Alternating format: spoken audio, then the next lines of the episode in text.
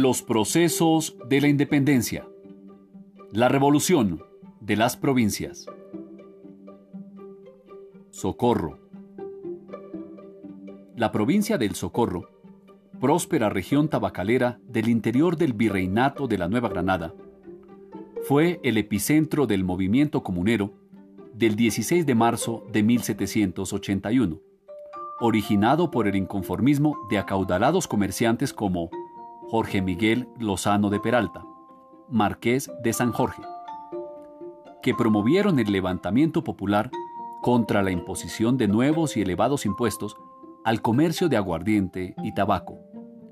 Y aunque varios historiadores han pretendido relacionar forzosamente la insurrección comunera con el posterior proceso de independencia de la provincia, lo cierto es que la intención de la causa ha quedado inmortalizada en la famosa expresión atribuida a Manuela Beltrán de Viva el rey, abajo el mal gobierno.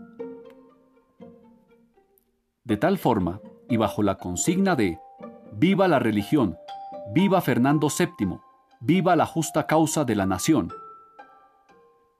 en clara referencia a la nación española, el 11 de julio de 1810, luego de varias escaramuzas con los funcionarios reales los días 9 y 10, fue instalada en la sala del Cabildo la Junta de Gobierno Temporal del Socorro, que como característica especial desconoció la autoridad del virrey don Antonio Amari Borbón, debido a las agresiones militares enviadas sobre los quiteños cuando intentaron crear su propia Junta de Gobierno el 10 de agosto de 1809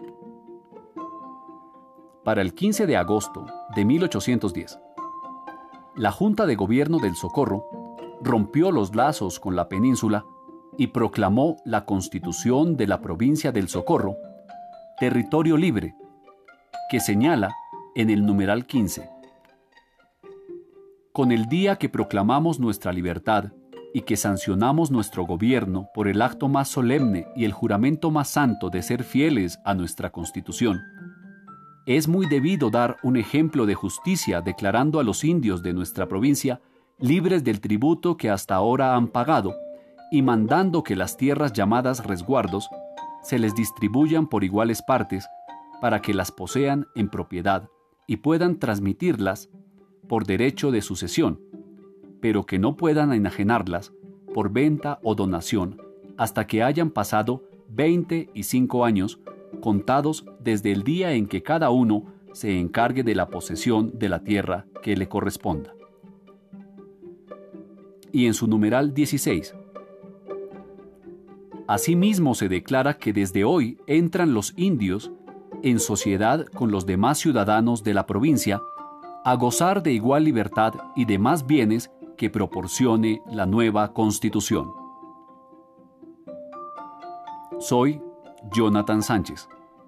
Y los invito a apoyar la realización de esta serie compartiendo el enlace. Y no se pierdan en el próximo episodio. Popayán